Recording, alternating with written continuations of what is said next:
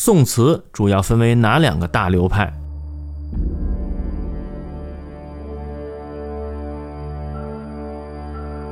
宋词啊，始于唐，兴于五代，盛于两宋，故称宋词。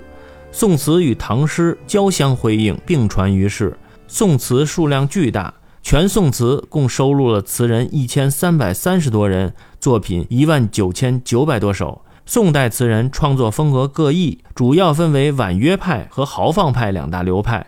婉约派因其词委婉柔美而得名，代表人物柳永擅长慢词长调创作，多反映市民生活。女词人李清照继承了柳词风格，其词委婉含蓄、清新淡雅，亦被视为婉约派正宗。豪放派词风豪迈奔放，代表人有苏轼、陆游、辛弃疾。另有周邦彦等人所作的词藻功力、音律典雅的格律词，在宋词中也占有一席之地。